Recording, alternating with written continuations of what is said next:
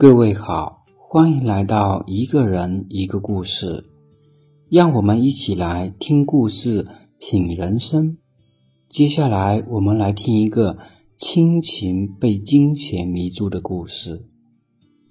当初结婚那会儿，我宁愿不要彩礼，不要房子，只希望老公能够接受我妈住到我们家。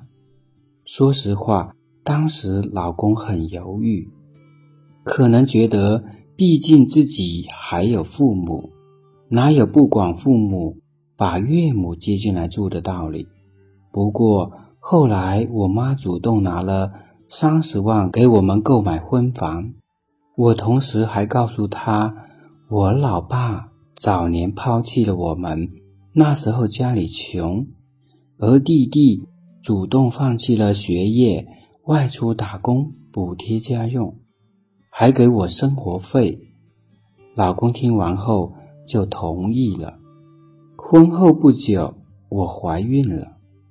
妈妈住在我们家，也是尽心尽力，不仅包揽了家务活，还时不时的给我和孩子买吃的。我觉得特别亏欠母亲。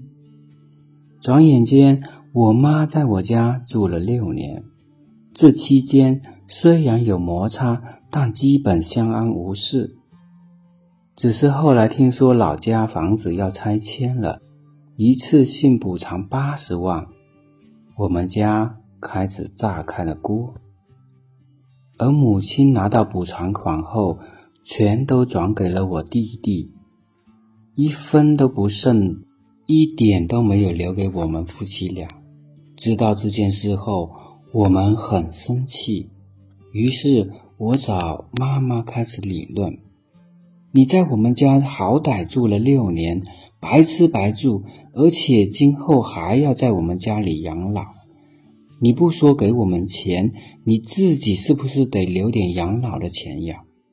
即使没有功劳，我们也有苦劳吧？补偿款八十万，你怎么能一分不剩的都给了弟弟呢？”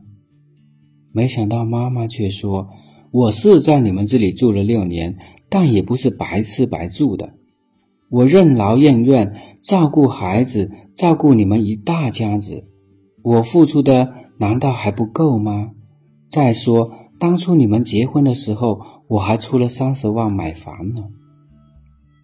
明明就是他太偏心弟弟，气得我把他赶回了弟弟家。可是才刚过去五天。弟弟就找上了门，把妈妈带了回来。我和老公坚决不开门。谁知道弟弟和妈妈在门外大骂我和老公是白眼狼。大家说说看，我怎么就成了没良心的白眼狼呢？难道不是妈妈太偏心了吗？说起来，这位女士，你和你老公也应该醒一醒了。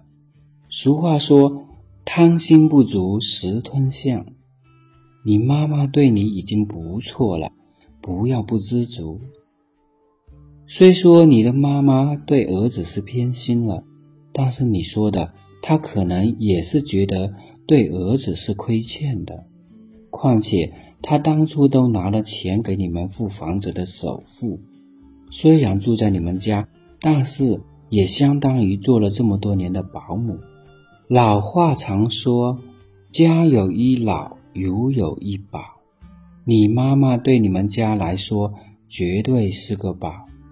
你和你老公的做法确实太让人寒心了，有点身在福中不知福，还是好好的反省自己吧。好的，我们就先聊到这里。不知道各位听友对这位女士的行为。有什么好的建议，欢迎评论区留言。我是于和旭，谢谢你的聆听，我们下期再见。